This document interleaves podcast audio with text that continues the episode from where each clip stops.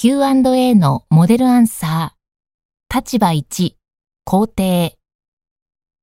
Question 1. I think you're correct that it's difficult to imagine what the Earth could be like in a few decades from now if global warming continues.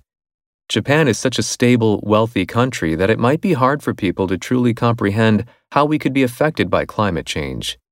In addition, it's extremely gradual, so people just notice that there's a bit less snow or things like that. That's why education is essential. Scientists, politicians, and the media have to cooperate to bring the full impact of climate change to the general public. I think that books and documentaries that spell out clearly what is likely to happen would be one way, and the media has to report on all the changes that have already occurred.